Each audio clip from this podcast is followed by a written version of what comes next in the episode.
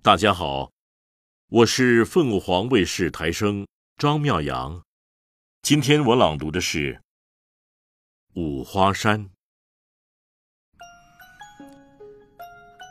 我家住在大山里，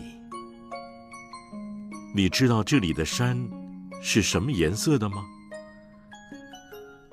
春天的山是绿色的，那绿色淡淡的。许多树叶刚冒出芽来，还带着嫩嫩的黄色呢。夏天的山也是绿色的，那绿色浓浓的，一片片树叶，不管是大的还是小的，都像被绿油彩涂过，连雨点儿落上去，都给染绿了。秋天的山，不再是一种颜色了。下过一场秋霜，有的树林变成了金黄色，好像所有的阳光都集中到那儿去了。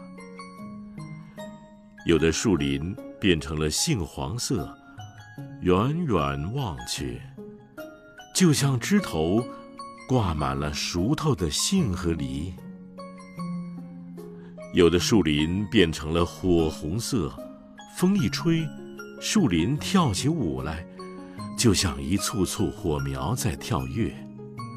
还有的树林变得紫红紫红，跟剧场里紫绒幕布的颜色一样。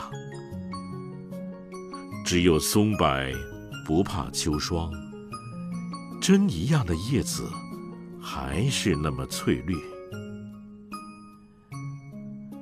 秋天的山，一片金黄，一片火红，一片翠绿。